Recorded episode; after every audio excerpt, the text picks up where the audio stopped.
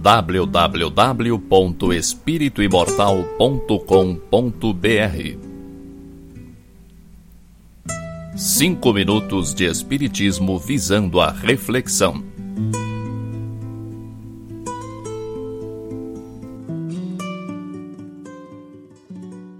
Porque tudo que dantes foi escrito, para nosso ensino foi escrito, para que pela paciência e consolação das Escrituras tenhamos esperança. Paulo, Epístola aos Romanos, capítulo 15, versículo 4. A esperança é a luz do cristão. Nem todos conseguem, por enquanto, o voo sublime da fé, mas a força da esperança é tesouro comum. Nem todos podem oferecer quanto querem o pão do corpo e a lição espiritual. Mas ninguém na terra está impedido de espalhar os benefícios da esperança.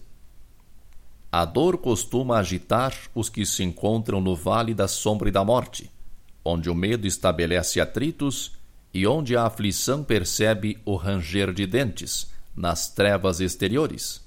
Mas existe a luz interior, que é a esperança. A negação humana declara falências, lavra atestados de impossibilidade, traça inextricáveis labirintos. No entanto, a esperança vem de cima, à maneira do sol que ilumina do alto e alimenta sementeiras novas desperta propósitos diferentes, cria modificações redentoras e descerra visões mais altas. A noite espera o dia, a flor, o fruto, o verme, o porvir.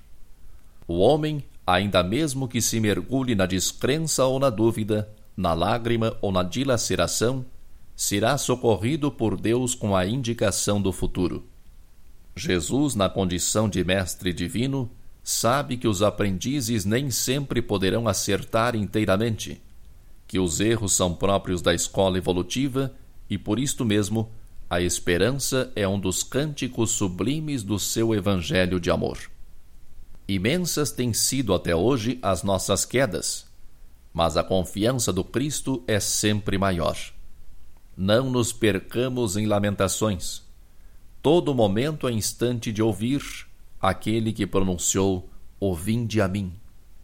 Levantemo-nos e prossigamos, convictos de que o Senhor nos ofereceu a luz da esperança, a fim de acendermos em nós mesmos a luz da santificação espiritual.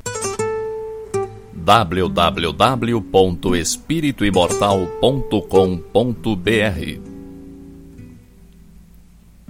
Cinco minutos de Espiritismo visando a reflexão.